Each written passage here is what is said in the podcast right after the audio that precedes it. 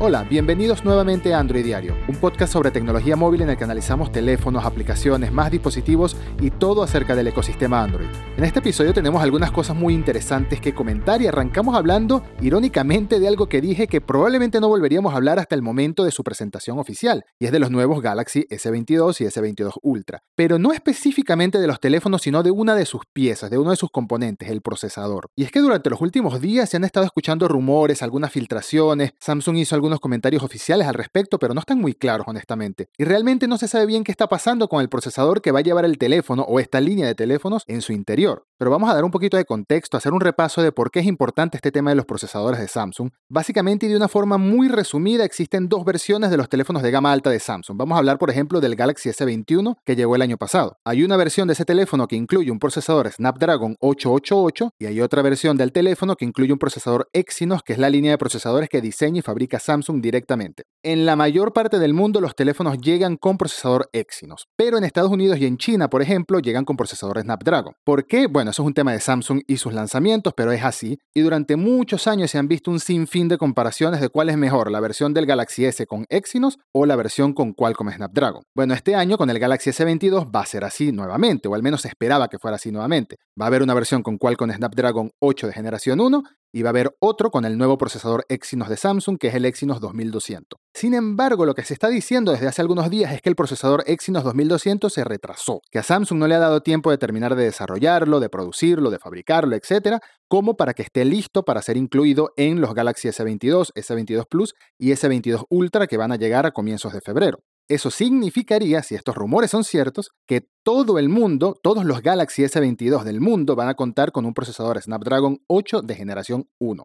Y esto es algo que a muchos podría alegrar incluso, porque en benchmarks, en pruebas de rendimiento y en pruebas de temperatura, el Snapdragon suele ser el preferido de la gente que lo ha comparado mano a mano la versión Snapdragon y la versión Exynos. Y bueno, desde que Qualcomm presentó el Snapdragon 8 de generación 1, hemos escuchado muchas maravillas de este nuevo procesador, aunque por supuesto hace falta tenerlo en mano en algún teléfono y probarlo en persona para ver cuán bueno es y cuál es el salto que tiene en comparación a la generación anterior. Pero el caso es que Samsung desmintió parcialmente al menos que el procesador Exynos 2200 se haya retrasado Oficialmente en un comunicado dijeron que están planificando, que tienen en sus planes revelar el nuevo procesador al momento del lanzamiento de un nuevo smartphone de Samsung y que no hay problemas con la producción ni el rendimiento del nuevo procesador Exynos. Esto desmiente que hayan problemas de producción según la compañía, pero dicen que lo van a presentar cuando presenten un nuevo smartphone de Samsung, ¿cuál? No especifican. Y no es raro que no especifiquen. Después de todo se espera que presenten los nuevos teléfonos en febrero, no tienen que estar mencionándolos específicamente desde ahora. Pero mientras Samsung dice una cosa, muchos expertos y analistas y estas cuentas de Twitter que filtran información antes de que salga a la luz pública siguen diciendo que el 2200, que el Exynos 2200 no va a estar listo para el momento del Galaxy S22 o que en dado caso lo van a presentar junto con el Galaxy S22 ese mismo día, pero posiblemente no llegue en el teléfono. Y eso es algo que a mí me parecería extraño, honestamente, que no llegue el Exynos 2200 en los nuevos Galaxy S22 y sería decepcionante, me parece. ¿Por qué? Porque quiero probar el Exynos 2200. Porque hay un gran cambio que se espera en esta nueva generación de Exynos, y es que la GPU, es decir, la parte que se encarga de los gráficos del procesador, ha sido desarrollada en conjunto con la gente de AMD, que es una empresa dedicada a hacer tarjetas de video, a hacer procesadores, etc. Por lo que suena muy interesante y muy prometedor este procesador y los teléfonos a los que va a llegar en materia de rendimiento y sobre todo de rendimiento gráfico. Así que ojalá el Galaxy S22 y toda su familia llegue con el Exynos 2200 a los territorios donde normalmente Samsung lanza sus teléfonos con el Exynos, que entre ellos está incluido España, Argentina, Chile y toda Latinoamérica, básicamente. Así que tendremos que esperar algunas semanas más hasta que Samsung presente de manera oficial la nueva familia Galaxy S22 y así por fin sabremos si el Exynos 2200 va a estar disponible para su lanzamiento. 8 de febrero es la fecha que se espera que Samsung lo presente, así que estaremos atentos. Seguimos hablando de teléfonos, pero esta vez de teléfonos plegables. Según nuevas filtraciones que provienen de China, Xiaomi está trabajando en un nuevo smartphone plegable, esta vez de tipo clamshell, es decir, de los que se pliegan en forma vertical, digamos. No un libro, como son los Z Fold de Samsung, por ejemplo, sino más bien el formato similar al Z Flip y el Moto Racer. Y se sabe muy poco acerca de este teléfono. Se dice que incluye, por supuesto, el procesador Snapdragon 8 de generación 1, que su pantalla tiene una tasa de refresco de 120 Hz y es de resolución Full HD Plus, y que tiene una cámara con un sensor principal de 50 megapíxeles. Pero la filtración hace mención a algo muy interesante que es el precio del teléfono. No dice cuál será el precio del teléfono, pero sí dicen que Xiaomi tiene sus planes hacerlo muy competitivo, agresivamente competitivo, colocando su precio alrededor de lo que cuesta cualquier flagship en el mercado.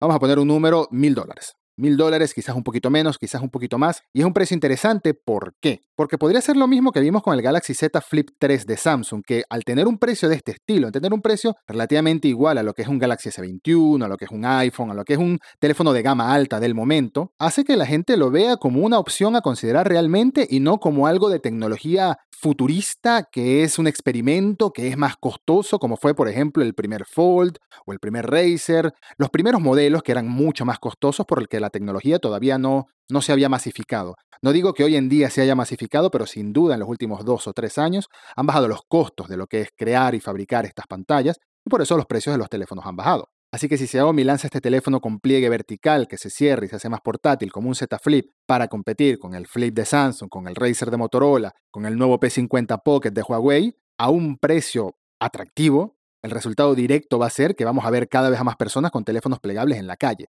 Quizás no en el año 2022, pero poco a poco vamos a ir viendo que es la tendencia, sin duda que las compañías están haciendo mucho énfasis en que la tendencia vaya hacia las pantallas flexibles, ya sea de este tipo clamshell, que es un teléfono de pantalla normal que se transforma en algo más chico y más portátil, o un teléfono de tipo libro que permite que un teléfono normal, que sería la pantalla externa, se abra y se convierta en una especie de tablet o algo más grande, más para aprovechar una pantalla mucho más espaciosa. Con algo de suerte veremos este nuevo Xiaomi en los primeros seis meses de 2022. Pero siguiendo con los teléfonos plegables, ahora vamos a hablar de Google, y es que siguen apareciendo rumores de un primer teléfono plegable por parte de Google, un Pixel plegable directamente y los nuevos rumores basados en algunas animaciones que incluye la versión de Android 12L, que es una versión que va a llegar en el futuro con novedades y mejoras para los teléfonos de pantalla plegable, de pantalla más grande. Pues según esta información, el primer Pixel plegable va a tener una pantalla un poco más rectangular que la que vemos en el Z Fold 3, por ejemplo. Va a ser un poco más parecido al teléfono plegable de la marca Oppo. Pero además, lo que es más interesante es que su procesador va a ser un procesador Tensor diseñado por Google directamente, que es el mismo que está en los Pixel 6, en la familia Pixel 6, la familia más reciente de teléfonos de Google. Y también los rumores dicen que el Google planea lanzar este teléfono con un precio agresivo, con un precio competitivo. Entre comillas, la fuente dice que el Pixel plegable va a ser más económico que el Z Fold 3 de Samsung. Y todo esto suena muy bien y el Pixel 6 es un muy buen teléfono, pero yo sigo sin saber qué quiere hacer Google con su línea de hardware móvil, porque su disponibilidad sigue siendo muy limitada, se consiguen pocos territorios y no, no hacen tanto ruido como, por ejemplo, los Nexus. Yo fui usuario de varios Nexus de cuando los hacía Motorola, cuando los hacía LG, y eran grandes teléfonos que mucha más gente tenía y siento que personalmente conozco una sola persona que tiene un Pixel 6 en sus manos en este momento y es un colega comunicador, así que también supongo que lo compró como parte de su trabajo. Pero bueno, veremos si Google amplía más el alcance de sus Pixel, llegan a más países en Latinoamérica, por ejemplo. Mientras tanto, lo que podemos esperar es un teléfono plegable por parte de la misma marca que desarrolla Android y eso es una buena noticia para el resto de teléfonos plegables, así de sencillo, porque van a adaptar mucho mejor el sistema operativo y le van a dar muchas más posibilidades a estas pantallas que se pliegan, que se hacen más grandes, que se hacen más pequeñas. Con suerte, a partir de este mismo Android 12 o de Android 13, empecemos a notar una gran diferencia en lo que pueden hacer estos teléfonos. Ahora finalizamos el episodio hablando muy rápidamente de algunas cositas de aplicaciones, comenzando con Netflix que ha anunciado un incremento de su precio en Estados Unidos. ¿Y por qué es relevante que lo haga en Estados Unidos? Bueno, porque es un primer paso. Siempre que suben el precio en Estados Unidos, después empiezan a subir el precio en otros territorios, España, Latinoamérica, etc. Y el aumento es considerable, honestamente. El plan estándar, que es el que para un solo usuario incluye la máxima resolución, pasa de costar 14 dólares al mes a 15 dólares con 50. Y el plan familiar, que debería llamarse plan grupal porque no necesariamente la familia lo usa, pasa de costar 18 dólares a 20 dólares al mes. ¿Cómo se traducirá este aumento en otros territorios? Vamos a esperar, pero seguramente dentro de dos, tres o algunos meses veamos que empiecen a subir los precios en otras partes del mundo. Otra novedad interesante es que YouTube está comenzando a probar las descargas inteligentes en su aplicación para teléfonos Android, que son similares a las que ya usa en YouTube Music, en su aplicación musical. ¿Qué son las descargas inteligentes? Bueno, YouTube semanalmente va a descargar 20 de manera automática en tu teléfono entre los sugeridos que te recomienden tu cuenta, ya sea de canales que sigues o de contenido similar al que sigues, al que te interesa, y los descargará por supuesto únicamente cuando estés conectado a una red Wi-Fi. La idea de esto, al igual que con YouTube Music, pero en ese caso es con música, es que puedas tener videos ahí en el teléfono esperándote para algún momento que vas en el tren, que vas en el metro y quieres ponerte a ver un video, no quieres gastar datos, ya tienes algunos ahí preseleccionados que capaz alguno te interese. Por supuesto, los puedes eliminar, puedes desactivar esta función, no es que va a estar activa por defecto y es imposible desactivarla.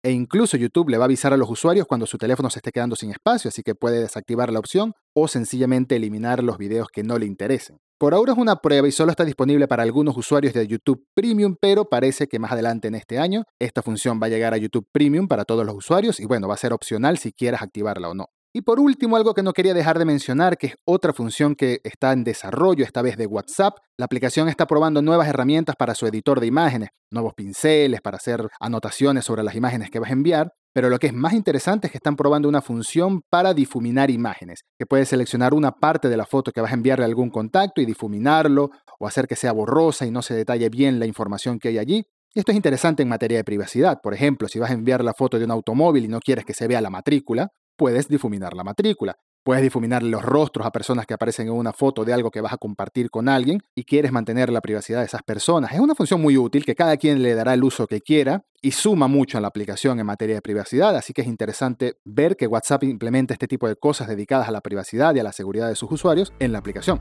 Y esto ha sido todo por el episodio de hoy, nos escuchamos en un próximo episodio de Android Diario. Recuerden si les gustó el episodio, compártanlo en redes sociales, compártanlo con sus amigos y si pueden entren a Spotify y dejen una calificación con 5 estrellitas al podcast para que comience a recomendarlo a más personas. Muchas gracias y hasta el próximo episodio.